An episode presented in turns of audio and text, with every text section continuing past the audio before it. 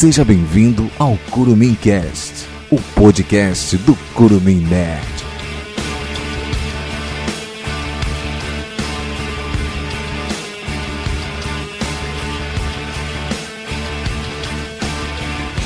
Fala Curumim Nerd, nós estamos de volta para o quinto episódio do Curumim Cast, o podcast do Curumim Nerd. Lembrando sempre que esse é um podcast quinzenal. Eu me chamo Marcelo Figueira e eu entendo porque o Cypher escolheu ficar com o bife. Eu sou Igor Oliveira e a cada dor que eu experimento eu torço pra morrer mais rápido. Que isso? que é isso? Mano, eu achei que eu já tinha sentido dor no acidente de trânsito, mas dor de dente foi mais forte. Ah, É, me chamo Arnes Cavicioli e é só um protesto mesmo, Marcelo. Meu nome é com I no final. É, Isso é tudo culpa da inteligência artificial.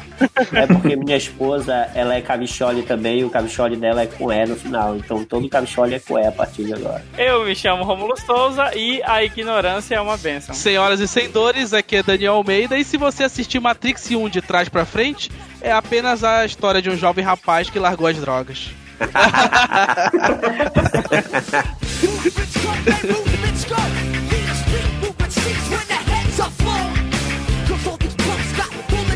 Hoje nós vamos falar sobre Matrix, um dos filmes mais revolucionários do cinema, que está completando 20 anos. Vamos falar sobre a filosofia por detrás do filme, ou pelo menos tentar. Talvez falaremos sobre as sequências e quem sabe Animatrix. Mas o que eu quero falar mesmo é o que esperar do recém-anunciado Matrix 4. Mas antes vamos aos E-mails e comentários. tivemos alguns e-mails ainda sobre o podcast de Vingadores, né? Como esse foi uma leitura de e-mails curta sobre The Boys, eu vou abrir espaço para eles. O William Bismarck, ele mandou o seguinte, abre aspas, o áudio tá muito bom e o arranjo também. Agora o podcast começa bem mal. Ninguém deve criticar os Naideus gratuitamente. Tentem fazer o contraponto, idolatrar os filmes da Marvel assim é bem coisa de fanboy.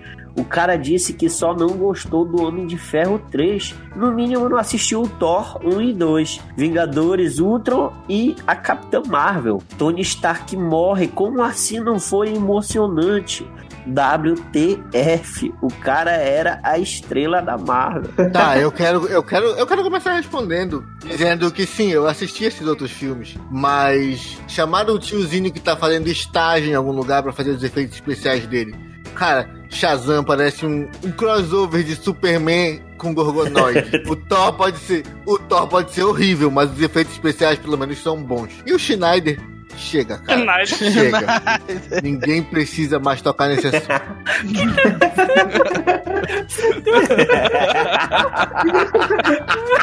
Agora somos oficialmente Marvel. cara, a gente é muito marvete, velho. Não, que- mano, não, olha, olha, olha só, eu, eu, eu não aceito esse título porque eu amo as animações. Cara, é só que no cinema não dá, não dá, não dá. É só o cinema que não desce, cara. É só você entender que no cinema essa história pode mudar, né? Dia 2 de outubro, queremos nós, mas tu tem que entender que no cinema a DC ainda não, não convenceu ninguém. Principalmente os fãs dele. Eu, eu me sinto mais fã da DC. É por isso que eu me sinto seguro o suficiente pra dizer que a DC do cinema ainda não apareceu, cara. Infelizmente. Enquanto que a Marvel, né? Enfim, sem palavras. A Marvel foi um sucesso. Se o Coringa for bom, e que eu tenho esperança que seja, eu tenho certeza que ele vai ser bom por ser fora da caixinha. Porque se ele fosse só mais um filme de herói, era muita chance de eles errarem. Mas é a chance da DC arrumar a personalidade própria dela dentro do cinema. Isso. Esse filme Exatamente. parece ser bem mais plástico, bem mais tenso, denso na verdade, não tenso. Eu acho que é o, isso é coisa também mérito do, do personagem em si, né, cara? Sim, o nosso amigo Fênix também,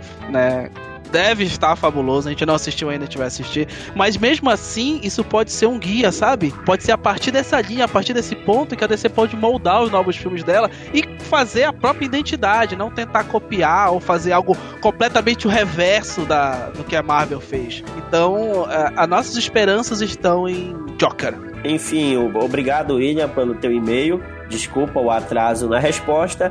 E é isso. Eu, eu também gosto muito da DC e eu acho que o Coringa vai entrar na briga pelo Oscar. O Marcos Batista mandou um e-mail falando o seguinte: abre aspas. Dentre muitas coisas interessantes ditas no podcast sobre Vingadores, uma me chamou mais atenção: o fenômeno da pulverização ou fragmentação das personagens na nova era da Marvel. Na minha opinião, a fragmentação é o único e irremediável destino dos super-heróis. A nova geração é marcada pelo imediatismo das informações. Trabalhar uma única história em 22 filmes não é atrativo para a galera dos jovens titã em ação. E a não ser que a Marvel se reinvente daqui para frente, não consigo vislumbrar um futuro que não seja adaptado para essa geração. Eu só espero que daqui a 20 anos ela me presenteie com uma volta aos clássicos e me diga de uma vez por todas como caralhas a Capitã Marvel e a feiticeira não comeram o cu do Thanos. Mas comeram. Quase, não deixaram. Eu acho que foi o machismo implícito que não deixou elas comerem o cu deles, porque... Foi, porque a superioridade estava evidente. Tava evidente, foi só assim, hum, não vamos tirar o protagonismo do Capitão Bandeira Americana. Enfim, sobre The Boys, é, nós recebemos bastante comentário da galera falando o seguinte: Poxa, eu quero ouvir o podcast, mas eu ainda não assisti a série, eu vou segurar um pouco. E esse tempo que a galera precisou segurar foi justamente o tempo que nós levamos para gravar esse episódio. Portanto, foram poucos e-mails sobre The Boys. E o principal deles foi o da Jaqueline Lobato. Ela tá viva, cara. Tá Sim, vivo, né? ela sobreviveu ao furacão e mandou uma mensagem dizendo que sim, ela nos odeia. Já ouviu o podcast sobre The Boys e mais uma vez, é claro, gostou muito do episódio. Mas a gente te ama, só estávamos preocupados com você. O Curumi Nerd em si, né, ele tá se reinventando, se reencontrando em 2019 e nós estamos reativando o nosso site, já temos algumas postagens e nós vamos dar muito foco a nossas a, a nossa cultura nerd na Amazônia, né? O que que nós estamos fazendo por aqui? Sim, existe vida no norte do Brasil. Lembrando que você pode enviar sua sugestão, elogio ou crítica para social@coruminerd.com.br. Procure na descrição o arroba aí dos nossos podcasters para você seguir eles no Instagram. World without rules and controls, without borders or boundaries. A world where anything is possible. Where we go from there is a choice I leave to you.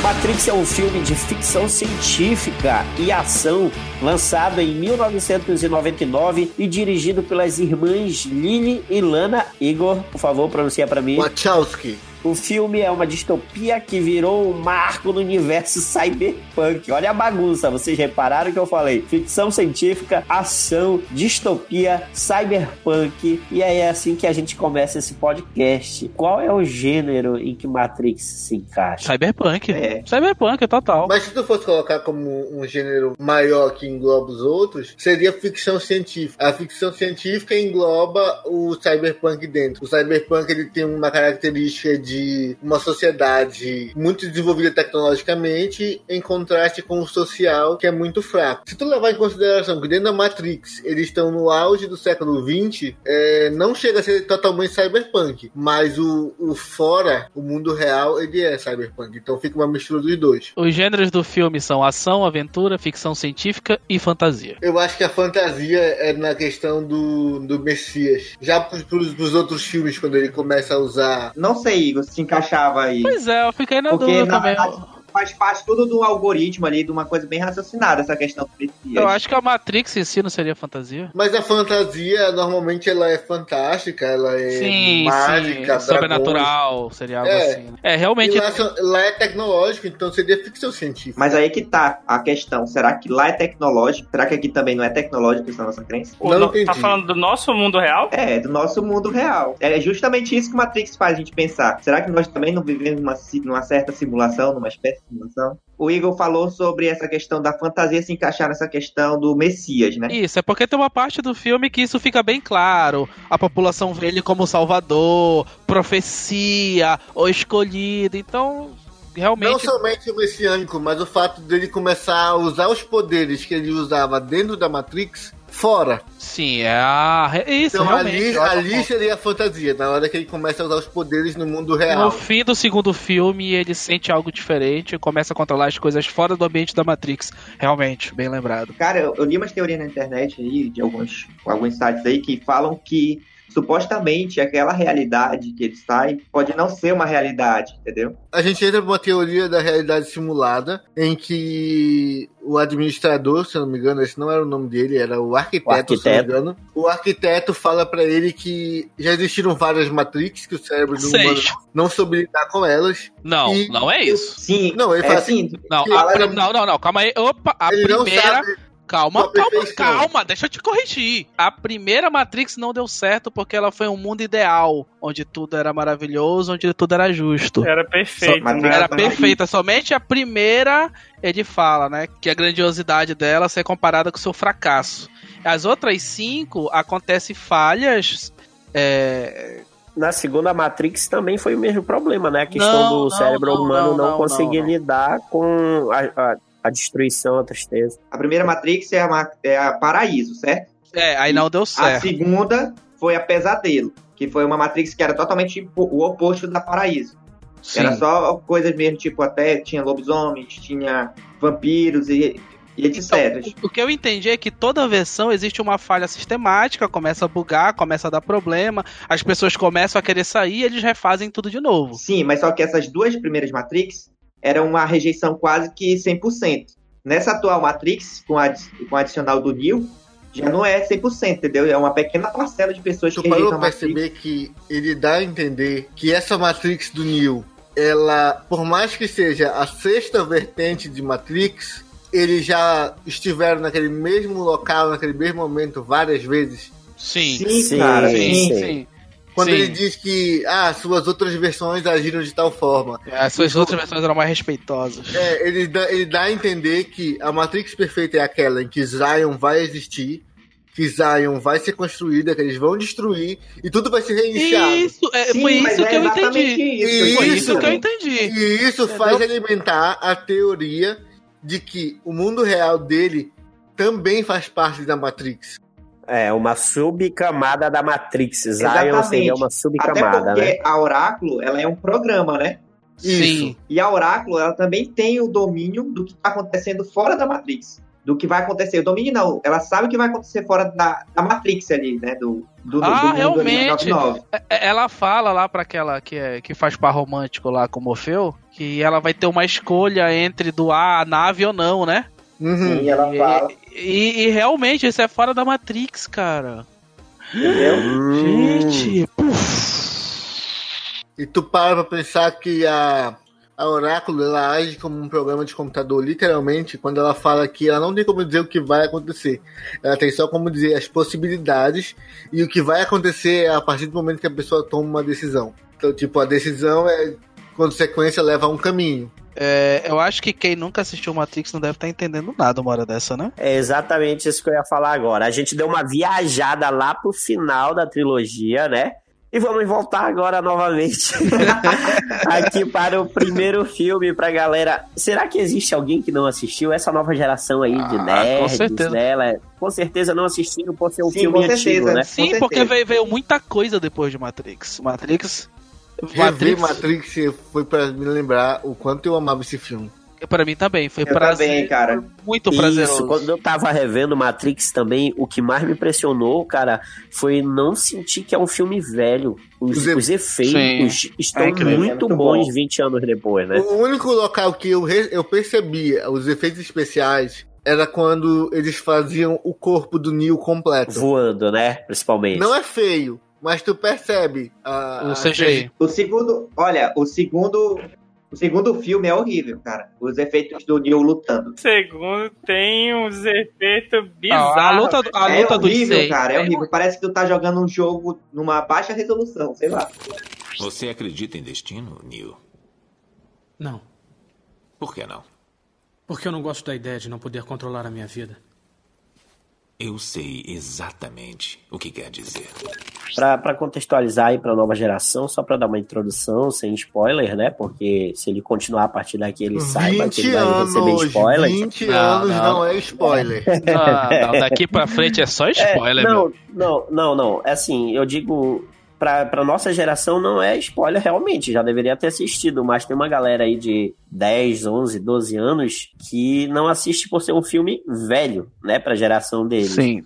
Então, se ele pretendia de algum, em algum momento ir assistir, que vá agora e volte depois para ouvir o podcast. Mas só para contextualizar, né? é, Matrix ele acompanha a vida de Neo, um jovem hacker que é chamado para o movimento da resistência liderado por Morfeu, né? Na luta contra a dominação dos humanos pelas máquinas. O Morfeu ele oferece dois comprimidos para o Neo, onde um comprimido vai fazer com que ele acorde na cama dele e viva aquilo que ele já vivia, e no outro ele irá descobrir a verdade sobre, sobre realmente o que é real, né? Então, a partir daqui a gente não pode falar mais nada porque é spoiler. Então, tchau pra vocês. Vamos assistir o filme. Cara, interessante, né, que o próprio Morpheus, ele, é, ele já é uma representação dessa questão simbólica que Matrix traz pra gente sobre as questões religiosas e culturais que existem no nosso mundo. Que Morpheus, ele é um deus grego, o deus do sonho, né? despertar, né? É, a questão do despertar do sonho, entendeu? Deus do sonho, despertar do sonho. Achei interessante. Tem muito mais coisas, é claro. pra A, gente ver. a, a nave dele também, né? Nabucodonosor. A nave, exatamente.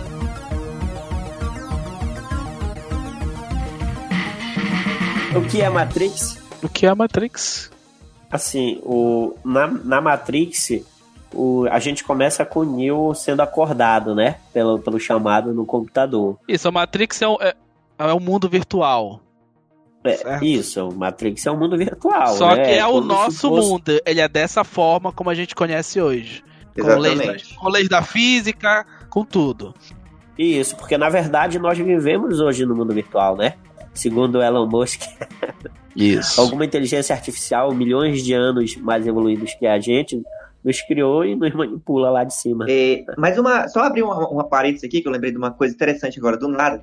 No roteiro original de Matrix, é, as pessoas não deveriam ser baterias. Elas seriam é, computadores biológicos, vamos dizer assim. O cérebro delas ia estar sendo utilizado para processamento. Hum, que legal. Só que parece que por, por causa do que poderia ser mais fácil de explicar a bateria do que ser um computador biológico, colocaram a bateria para poder fazer, fazer sentido para as pessoas na hora de assistirem um filme.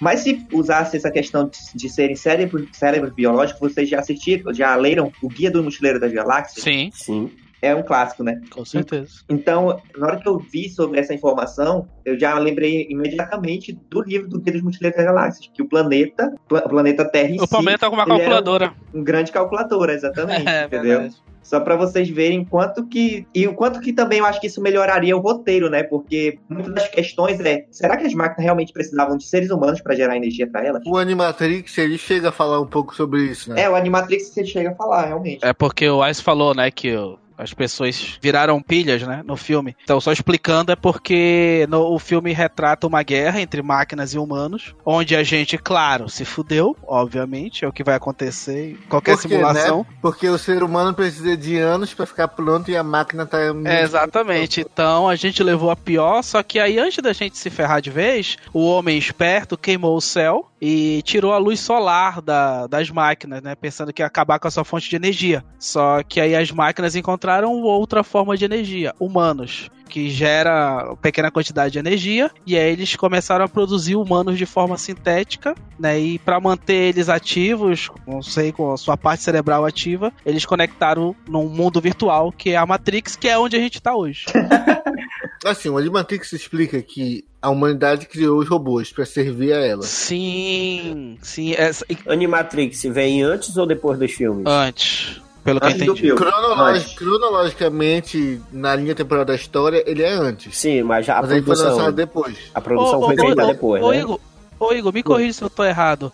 É, é, Animatrix é aquele que fala que os humanos criam as máquinas, aí elas viram classe operária. E- Isso, é, isso, isso Aí, mesmo, aí depois os, os, os huma- os humanos começam a tratar com desdénio a inteligência artificial, elas se É porque o que acontece? Lá no Animatrix, eles vão falar o seguinte: o ser humano criou as máquinas para servir e fez as máquinas ser a classe proletariada. Certo. Só que eles criam um robô também para viver como mordomo dentro das casas. Só que o robô ele desperta consciência em um certo momento na questão de ser desligado ou ser Mas destruído. eles já são inteligência artificial. Sim, já são. Isso. Só que Então eles ele já tem essa consciência, não? Não, ele não tem a consciência de, de, de ser desligado. Que Certo. pra gente desligar um ser humano é matar. Isso. A gente entende que morrer é permanente. O robô não entendia isso. Até que um deles des- desperta essa consciência de que ser desligado é morrer permanentemente. E quando o dono dele vai exercer esse direito de posse sobre ele como objeto, ele não aceita ser desligado. E para não morrer, ele mata o dono dele. assim, supostamente o dono dele ia fazer uma coisa simples, né? Que ia trocar ele pelo modelo mais atual. A partir do momento que ele soube que ele ia ser trocado por um modelo mais atual, ele entendeu que ele ia morrer. Isso. Ele não morrer, ele pegou e matou o dono. Cuidado, seu iPhone 6 pode te matar. Mas aí a gente entra no critério de que, pra mim, se nós construirmos inteligência artificial ou um cérebro artificial capaz de sentir e ter medo, ter emoções, pra mim ele é tão humano quanto um ser humano. Tá, mas. Porque se tu parar, se tu parar pra pensar que não exista alma, isso é de abandonando ideais de religião, não exista alma, a gente tem a capacidade de sentir dor, medo, amor, felicidade, tristeza, a gente é apenas um grande computador orgânico. Então, se a gente constrói uma máquina que é capaz de sentir todas as mesmas coisas que a gente, por que, que ela não teria direito? Tá, mas essa máquina Concordo tá realmente. Essa- mas essa Também máquina tá. Tá, essa máquina tá realmente sentindo ou, ou sentindo algo ou esses sentimentos foram colocados lá de forma artificial? Fazendo parte da programação, né? Fazendo parte da programação dela, entendeu? Tu parar pra pensar que o cérebro humano também pode ter sido programado para sentir amor, para sentir alegria, pelo simples fato de um processo evolutivo levar a gente a criar essas emoções, o que te garante que tu ama de verdade? O que é amar de verdade, entendeu? Inclusive no, no filme eles tratam isso, né? Se eles falam amor, tu não sente amor. Amor é somente uma forma de expressar diversos sentimentos ou diversos sintomas que teu corpo apresenta. Diversos impulsos. Impulsos, é, são exatamente. vários impulsos no cérebro. Hein? Inclusive, como o filme trata o que é real. O cara chega assim, o que é que tu acha, o que é que tu considera real? O que tu ouve, o que tu, tu sente, o que tu escuta, o que tu vê. Isso só- são apenas impulsos elétricos que teu cérebro responde, entendeu? Isso. Inclusive, teve uma pesquisa recentemente que mostra que no momento em que você decide pegar uma colher sobre a mesa, antes de você decidir isso, teu cérebro já liberou impulsos elétricos. Olha só, é como se o nosso cérebro estivesse nos controlando ou um intermediário, entendeu? É, é- é igual a questão de morrer em um acidente de trânsito. É tipo assim, o, a nossa internet, quando tu tá jogando, ela funciona naquela latência de milissegundos. Se tu tá jogando e tu percebe lag, certamente a tua latência tá entre 70 a 100 milissegundos, já dá pra te perceber um lag no jogo, uma, uma demora de resposta. Sim. E tem gente que fala que quando você sofre um acidente, o seu cérebro leva 300 milissegundos para perceber que você sofreu um acidente. Então, se você morre na hora do acidente, você morre antes mesmo do seu cérebro perceber que você sofreu um acidente. Olha aí. Então, tipo, o que, o que é que garante que isso não é simulação, sabe? O que te garante, o que te garante que aquilo que tu sente é o real, de verdade. Partindo desse pressuposto, as máquinas também são seres. É, inclusive, diversas obras da ficção, né, eles mostram que o humano do futuro, ele passa a deixar de lado, né, alguns sentimentos. Por exemplo, na série Fringe, né, os humanos que são os viajantes no tempo que vêm no futuro, eles simplesmente não sentem amor, não sentem pena, não sentem nada, é como se fosse uma civilização Essa evoluída, né? referência eu vou ficar de fora, eu não conheço essa série. É Fringe é só uma loucura muito, Ficção científica pura, muito, muito legal. grande. Muito legal. É muito grande. É, mas é interessante a série. O que eu queria te perguntar, tu falou sobre o cérebro, ele faz, ele já fazer o comando aí, tipo isso? É, é, na pesquisa ele diz assim, que ele coloca um bombom ali na mesa e tu tem que decidir ou não pegar aquele bombom. No momento que tu decide pegar, a pesquisa mostra, através de sensores, não sei o que eles botaram na cabeça da pessoa, que o cérebro liberou impulsos elétricos antes mesmo de você tomar aquela decisão, entendeu? É como, é como se alguém tivesse controlando o nosso cérebro, como o lag que o Igor falou, entendeu? Sim, alguém exatamente. clicou pra te pegar o bombom. Aí depois teu braço Ah, mexeu pra fazer entendi. aquilo. O teu impulso saiu antes da tua vontade. Isso, exatamente. É uma pesquisa. Pesquise no Google aí que você vai encontrar. Porra, tu já pensou se a gente descobrir que a gente é só um joguinho? Pô, É porque o cérebro é o controle, pô. Ele precisa poder mandar o, o comando lá pro, pra mão. Desde que eu diga por que está aqui. Está aqui porque sabe de uma coisa. Uma coisa que não sabe explicar, mas você sente. Depois que eu assisti Animatrix e depois que eu revi agora, mais recentemente, os filmes, a porra da guerra começou por causa dos robôs exigindo direitos e porque os humanos, pri- principalmente esse primeiro, essa primeira morte, que os humanos queriam descartar o robô para trocar para um modelo mais novo, certo? Porque o robô perdeu o propósito dele. Só que dentro da Matrix é, são criados programas que também têm consciência, também são sencientes, e esses programas, quando eles perdem a função, eles devem ser voltar para a origem. E esses programas reconhecem que esse voltar para a origem também é morrer. Tanto que eles pegam e, e- e dão um jeito de se desligar da fonte na Matrix ali. Inclusive a gente tem o Merovision, que tem o seu arcabouço de pessoas ali, de programas, que são programas que já perderam seu propósito. Será que as máquinas estão cometendo a mesma coisa que os próprios humanos fizeram? Eu não sei, porque eu entendi, o Arlisson, que eles não são mortos, eles são exilados, eles só são retirados dali. Não, mas só que se eles não fossem exilados, era pra eles voltarem pra fonte, sumirem, que seriam apagados, entendeu? O que o Alex está falando é justamente da ideia de que, pra eles, eles irão morrer. Entendeu? É, pra esses É, caras pra- eles têm ideia de que eles vão morrer. Para as outras máquinas, talvez não. Não sei. A consciência, pelo que eu entendi, a consciência da máquina começa com esse primeiro tendo medo de morrer.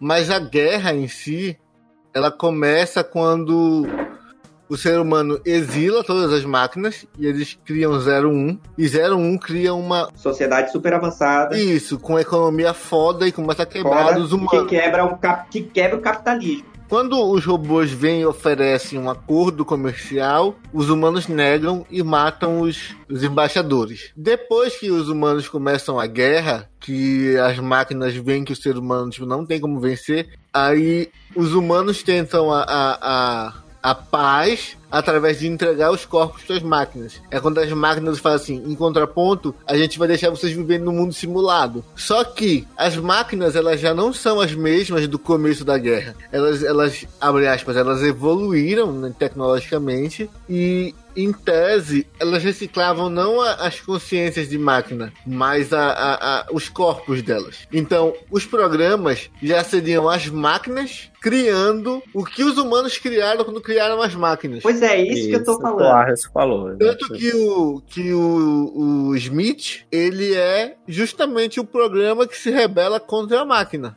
É, só que o Smith, ele não se rebela por medo de morrer, né? Ele se Não. rebela por, por achar que ele tem um outro propósito, né?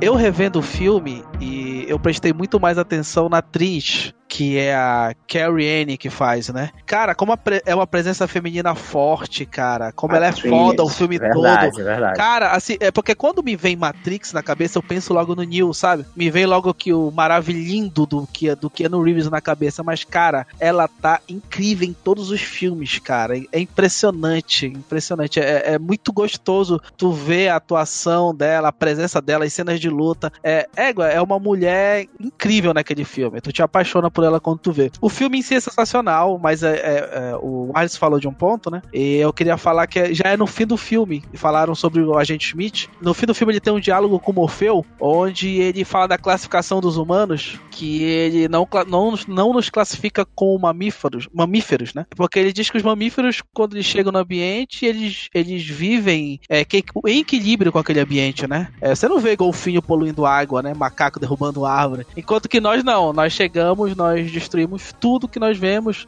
A gente consome tudo. consome tudo, adaptamos tudo e depois partimos para outro lugar. E é engraçado que ele nos classifica como vírus. E eu adorei essa classificação. Para mim, até hoje, humanos são vírus. Mas olha só como as coisas se transformam. Ele acaba se tornando um vírus. Não é isso mesmo que acontece com ele? É exatamente isso. Ele se transforma. Eu achei isso foda. E eu só percebi isso reassistindo agora dessa vez, cara. Isso é magnífico. Ele se torna a porra de um vírus. Exatamente é isso que ele é dentro de Matrix. Quando ele, quando ele infecta o corpo do rapaz lá que eu esqueci agora, já no- nos últimos filmes, É, no, no Revolution. é, quando vocês percebem que, que ele tá no mundo real, ele fica se cortando pra sentir dor. Isso, exatamente. pra- pra saber o que é sentir dor. Aqu- Aquilo eu acho interessante.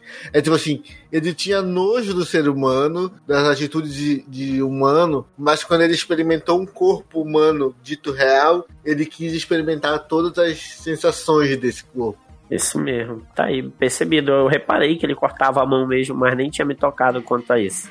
sobre, sobre o que o Daniel falou com relação a, a Trinity ter mais. Ela tem até mais presença, assim, como um personagem de ação do que o Neo, porque, na verdade, o, o Keanu Reeves, ele não era a primeira opção pra Matrix, né? Era o Will Inclusive, a, inter- a internet até brinca dizendo que o Keanu Reeves ele não tem expressões faciais legais durante a interpretação dele. Uhum. O Will Smith, era exatamente, era o Will Smith, né, que recusou pra fazer Deu a Louca no Oeste.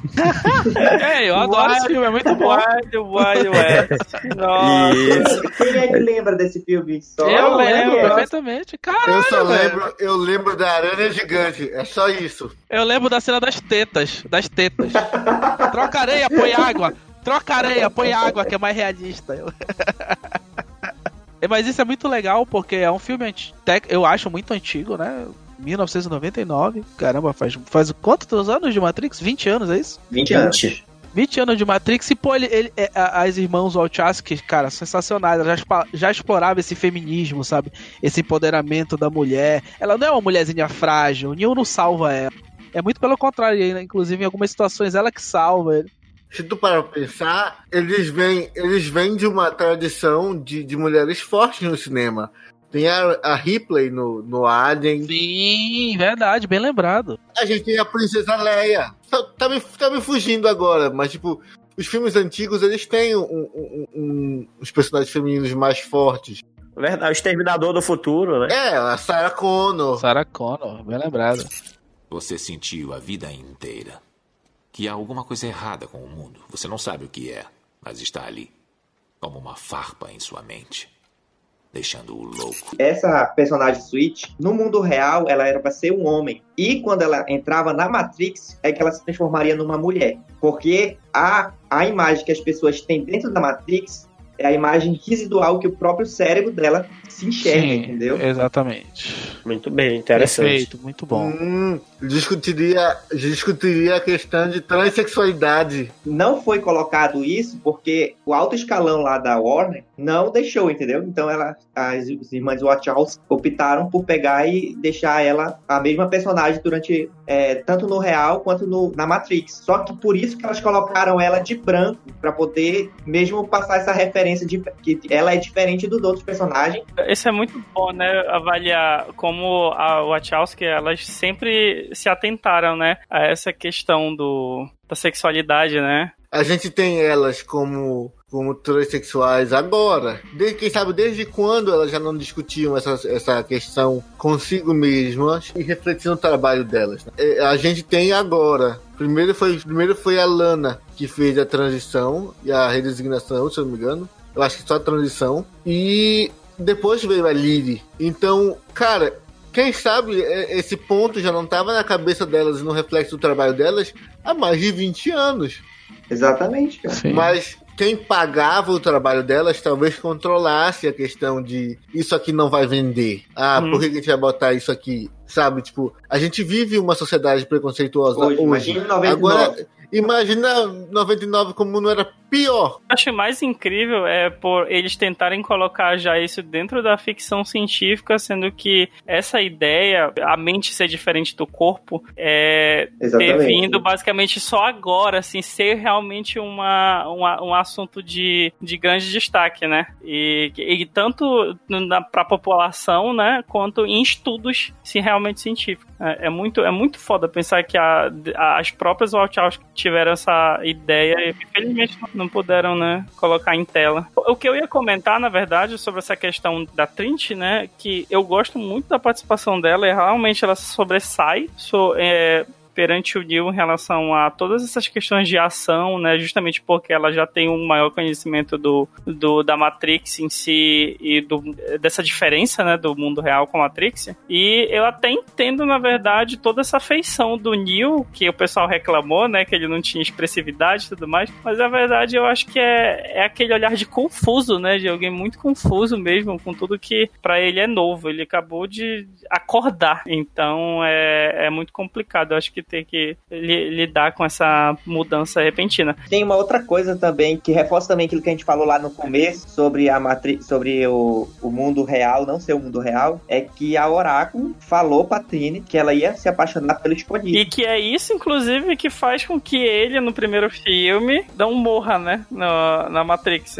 Isso, porque ela fala, tem que ser ele, volta lá vai, e vai com ele. E fora que isso faz com que a gente veja que estava tudo planejado pelas máquinas. Porque se ela já ia se apaixonar pelo escolhido sem ninguém saber quem era o escolhido, se a Oráculo já tinha decidido, que a gente sabe que a Oráculo é um sistema de controle, e a- o único diferencial desse Neo para os outros Neos foi que nesse Neo eles adicionaram um amor. O amor por uma, uma outra pessoa, no caso. Eles adicionaram ou a inteligência artificial Neo desenvolveu o amor? Não, eles adicionaram o amor que esse, o Neo ia ter por alguém, entendeu? É uma nova variável para ver se ia mudar alguma coisa. Foi tipo uma aposta que a própria Oráculo fez para poder ver se ia mudar, se ela ia conseguir. E dá a entender, né, que, que o, o arquiteto planeja tudo e a Oráculo é que seria responsável pelas escolhas que levariam a mente humana a aceitar aquele universo. Sim, Sim, exatamente. Então, tipo, é por isso que quando o Arthur fala que, assim, a Oráculo meio que como programa coloca o amor na, naquela soma, é pra, tipo, pra, pra ter a possibilidade de escolha diferente das anteriores. É tudo uma questão de ponto de vista. Tanto que o filme ele deixa muito claro que existem pontos de vista totalmente diferentes e é, e é isso que, que cria né, o vil- vilanismo do filme. Você quer saber o que é Matrix? Matrix está em toda parte. Está à nossa volta. Mesmo agora, nesta sala aqui. Vocês tomariam a pílula azul ou a vermelha? Cara, se eu ganhar na Mega Sena amanhã, com certeza eu pegaria a azul. É é uma coisa assim, é muito se pensar, mas do, do ponto de vista que eu sou uma pessoa muito curiosa, se eu descobrisse que eu tivesse uma ilusão, com certeza eu ia pegar a pílula vermelha. Não, eu pegaria a vermelha pela curiosidade e depois faria que nem o Cypher. Não, me coloca de Vou volta. trair todo mundo nessa porra. Foda-se, essa tá, já sei como é, é uma merda. Depois, de- principalmente depois de descobrir que tem que comer mingau de aveia todo dia. Não, né? sem condição. Puta que pariu. Vai imaginar que é ovo, pô. É, uma coisa que eu questionei foi o seguinte, que por que que na hora do almoço eles não entravam na Matrix e alguém dava uma mamadeira na boca com aquela aveia, né? Nossa. Se eles questionam, eles questionam a questão de ser real, então, tipo, aquela papa, ela seria para eles mais real do que um filé dentro da Matrix. É, Porque realmente. se eles nunca provaram um filé no mundo real, como eles sabem que o gosto simulado do filé é realmente aquele? E dentro do filme tem um personagem É que agora eu não lembro o nome, né? que ele fala sobre. Isso. A gente nem explicou, na verdade, né, que é, algumas pessoas que estão dentro da Matrix querem sair dela, né? Uma delas é o Neo. Eles percebem que existe algo diferente, percebem que Não faz sentido. é diferente. Não faz. Eu acho que todo mundo já se sentiu assim, na verdade. Que você não se encaixa direito e tudo mais. E que, na verdade, é seu subconsciente te informando que você não tá na, na realidade, que isso tudo é uma ilusão. E o que acontece? As pessoas que estão fora de Matrix andam clandestinamente em Matrix para procurar essas pessoas que querem ser libertas, para poder retirarem elas de lá, dessa ilusão. O final do filme é basicamente isso, né? O Neo mandando uma mensagem, né? Do, do primeiro Isso, filme. exatamente. Sim, sim. E, e aí, no caso, os, os agentes seriam os, os porteiros, os GMs do, do jogo, né? É, é, é, eu acho que é, esses seriam os, os agentes, né? Eles têm a- acessos, eles têm poderes que os outros não têm, justamente para proteger essa galera que invade. Isso. É que ele fala que, tipo, por mais que eles entrem e saiam quando eles querem, as entradas e saídas são sempre protegidas. São sempre protegidas, Então, exatamente. tipo, não tem como eles ficarem fazendo isso à bel vontade, porque quando eles entram, eles são detectados e quando eles vão sair, eles têm que sair por outro Isso. lugar.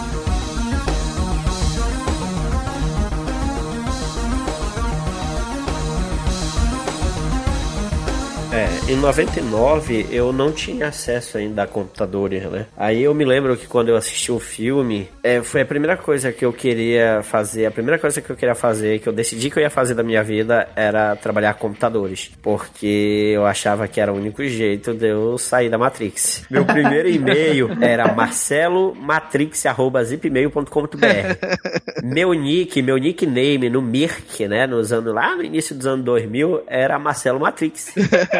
Enfim, aí tá. Aí vamos falar um pouco sobre o Neo, porque o Neo ele, ele tem essa, essa crença do Morfeu, que foi o cara que ajudou a libertar. Ele, inclusive, libertou de forma errada, porque não se liberta mentes tão, tão adultas. Né? Geralmente pegam-se crianças, jovens, adolescentes, e aí vai. E, e ele tem uma crença que ele é um escolhido, né? Que ele pode trazer a salvação. Criado pelas máquinas, né? Não, ele não é criado pelas máquinas, ele é uma anomalia sistemática. Mas ele é criado pelas máquinas, cara. Eu Não, acho que ele é criado pelas anomalia não é máquinas. criada que pelas sentido- Em máquinas. que sentido criado pelas máquinas? Porque ele nasceu na banheira, beleza? Aí ele é criado pelas Na máquinas. verdade, em Matrix, todo, todo ser humano ele é sintético, né? Sim, Certo? mas- sim. Isso. É, e, e todo, e todo, tudo que é colocado na mente dos seres humanos são softwares, de todos. Sim, perfeito. Inicialmente, né? E aí eles evoluem ali com, conforme o livre, livre arbítrio deles, né? Sim, perfeito. Mas Que não existe. Me, me parece. Que não existe, isso. É, é, exatamente. Mas me parece que no Neo, as máquinas, elas programaram algumas coisas pra ele fazer. Não, eu, entendi, eu não, Não, entendi como programação. O que eu entendi foi o seguinte: é, vamos supor que eles produzissem um milhão de humanos. E esses humanos seguem uma linha de produção Sim. com certos padrões de programação. Eu já sei o A ponto que você chegar. programação.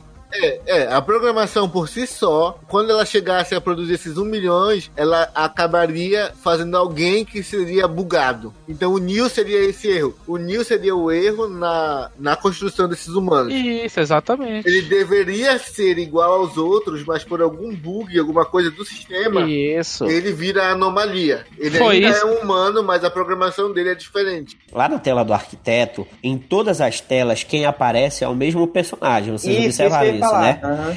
Então, se aparece o mesmo personagem, significa que eles estão criando o mesmo ser humano, já com aquele erro pré-determinado, entendeu? Como assim o mesmo personagem? É o mesmo, cara. É, ele- na- é aquele monte de televisão entendeu? que É aparece Neo. lá na sala do Sim, tá, arquiteto. tá mostrando sobre a vida dele. Não, não, é todas as vezes que ele chegou lá, entendeu? Mas aí, quando, quando chegar nessa televisão, o fato de mostrar vários news, sendo o próprio Keanu Reeves, digamos assim, ele corrobora para nossa ideia de que fora da Matrix ainda é uma camada da Matrix.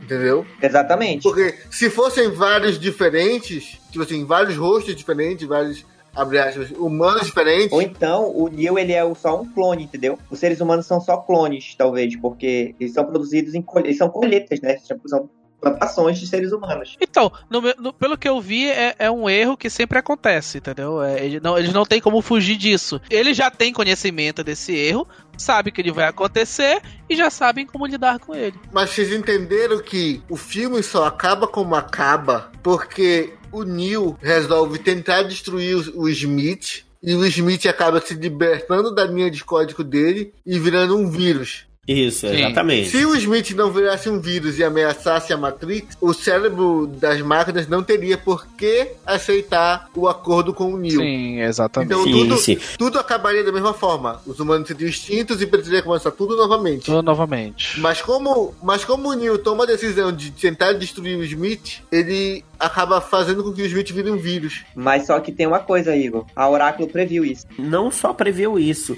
Pra mim, ela faz uma lavagem cerebral até no Morfeu. O Morfeu, ele não acredita. E- e- Ele foi induzido a acreditar pelo oráculo. É porque a Oráculo já viu isso acontecer seis vezes, né? Não, mas só que a, par- a questão do Smith, o Smith eu acho que é algo inédito, entendeu? E a decisão que o Neil toma também é algo inédito, que ele, ele escolhe não Isso. Porque- Exatamente. é porque a Oráculo, ela fala que ela consegue ver a partir da tomada de, de decisão deles. Então, tipo assim, se todos os News anteriores a ele nunca tomaram a decisão de tentar destruir o Smith, Hum. ela não tem como saber o que vem depois disso. Exato, ela fala sobre isso. Ela não pode prever depois, além da escolha. Isso, ela sabe que o Smith vai virar um vírus a partir do momento que o Neo tenta destruir ele. É Igor, mas só que a gente tá falando como se a Matrix toda vez vai ter o Smith, todas as versões teve o Smith, todas as versões o Smith virou vírus. Não, não. não, não, não. não, não. Esse não. foi o grande diferencial Nas dessa. outras versões, o Smith não vira vírus, então não tem por que o cérebro da Matrix aceitar o acordo. E como ele não aceita o acordo, ele simplesmente mata o Neo, mata todos os humanos e rebuta tudo. Que ele fala, ele fala que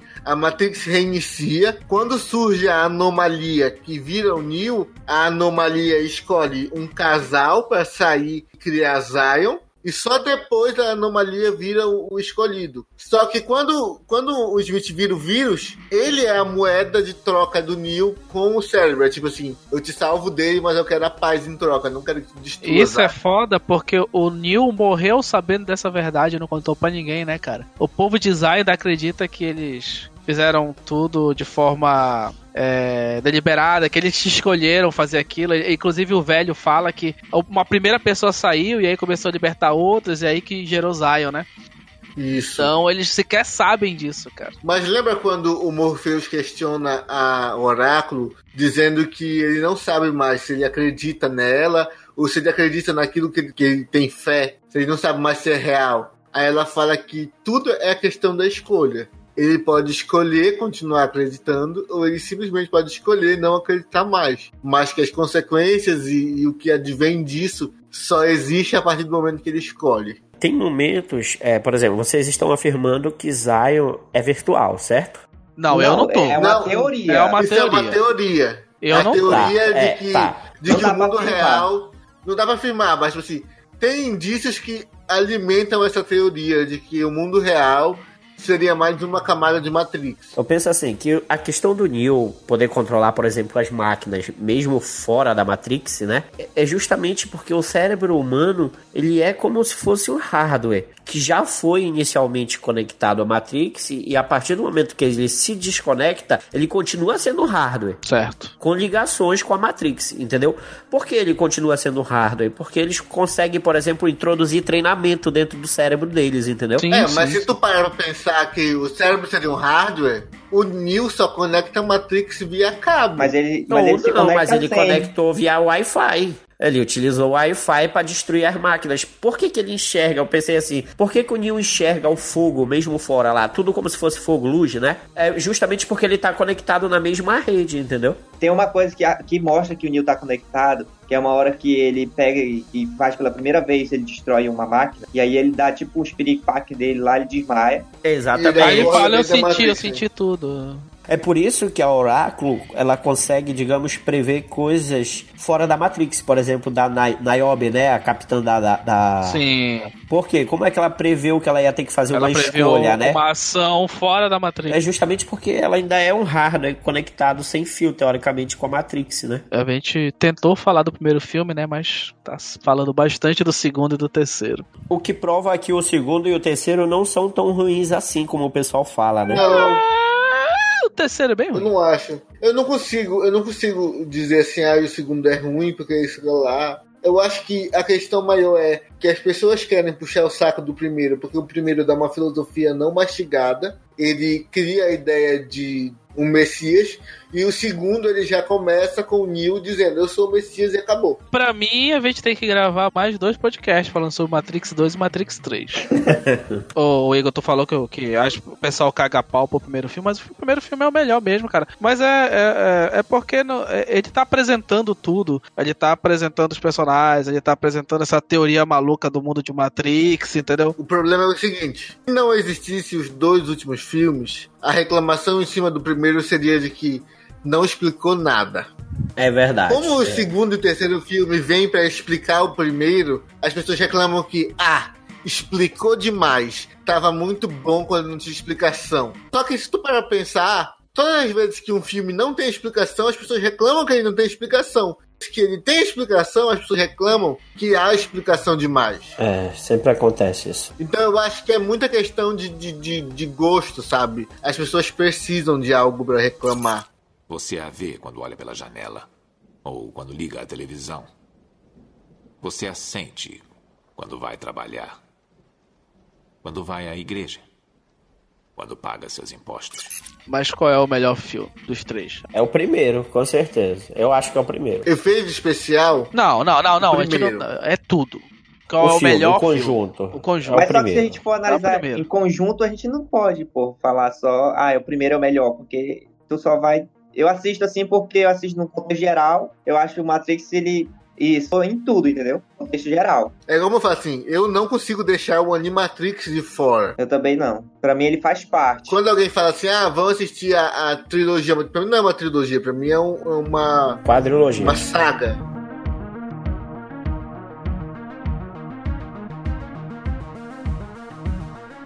A gente sabe que essa questão, de, essa preocupação, vamos dizer assim, com a inteligência artificial, não é coisa de Matrix, né? Já tinha outros filmes aí. O que, que vocês acham que Matrix fez? O que, que vocês acham que Matrix tem de tão especial para ter marcado época? Pra ela- a gente tá falando de Matrix agora. Assim, eu acho que naquela época é, se vivia aquela expectativa da virada do milênio, né? De fim dos tempos, revolução tecnológica. Foi quando tudo isso explodiu. Então o que aconteceu foi que eles aproveitaram o hype disso tudo e contaram essa história de um jeito totalmente diferente. Pra mim, quando eu assisti, eu fiquei com aquela sensação: caralho, isso realmente pode acontecer. Caralho, isso já pode estar acontecendo. eu já posso estar dentro de Matrix e não sei. Vocês têm noção de que artigos científicos sobre a teoria da, da simulação só surgiram três ou quatro anos depois do filme, né?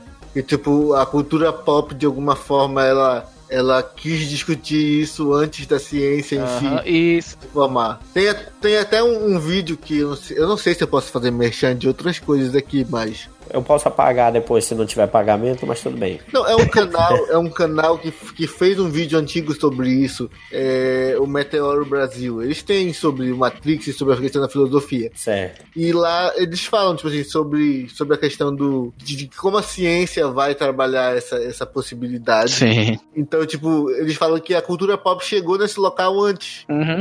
O artigo que fala sobre isso, da teoria da simulação, ele é mais, ele é mais novo do que o filme. Você é um escravo, Neo. Como todo mundo, você nasceu em cativeiro. Nasceu numa prisão que não pode ver, sentir ou tocar.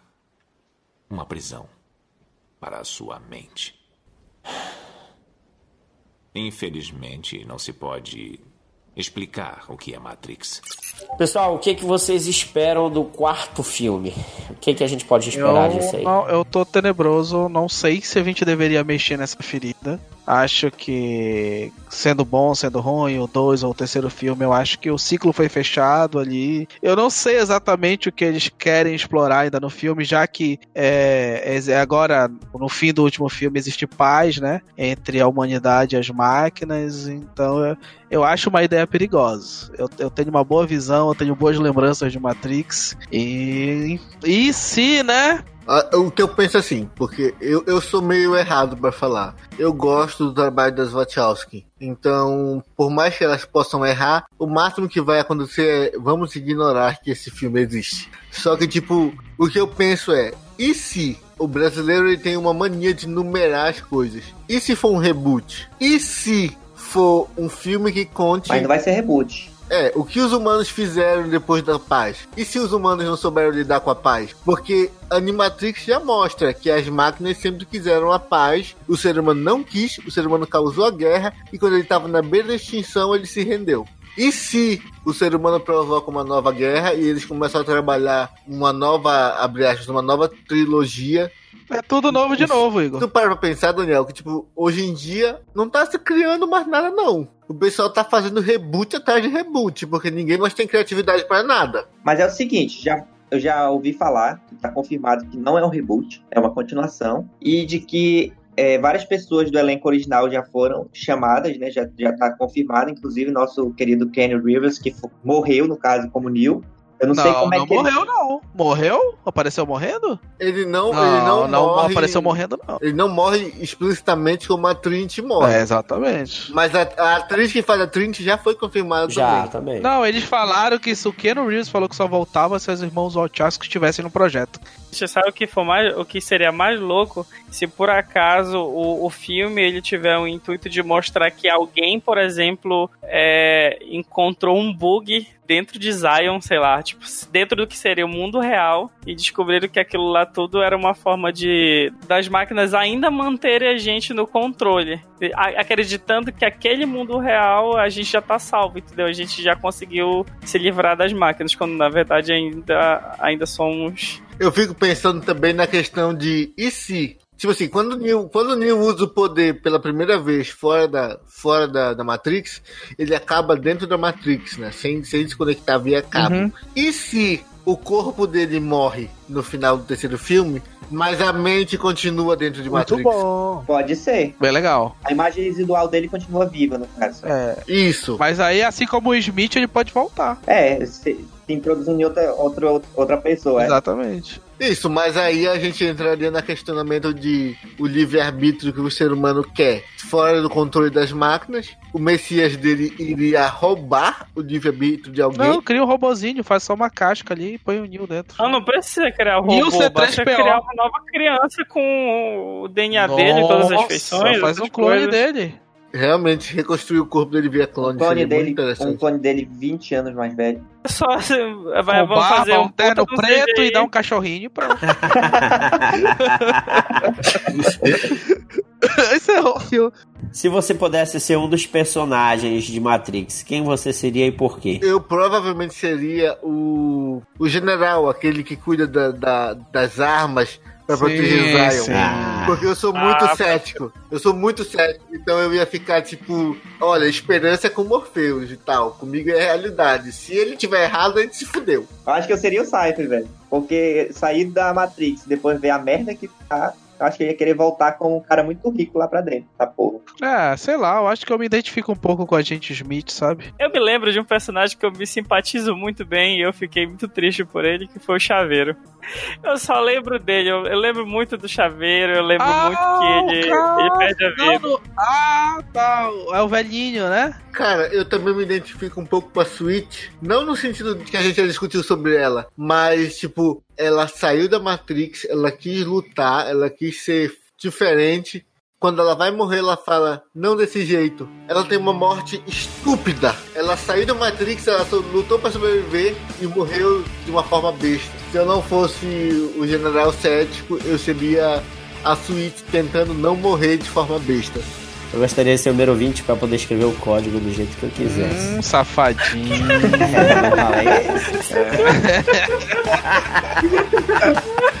É. Você está ouvindo o Curumim Cast, o podcast do Curumim Nerd.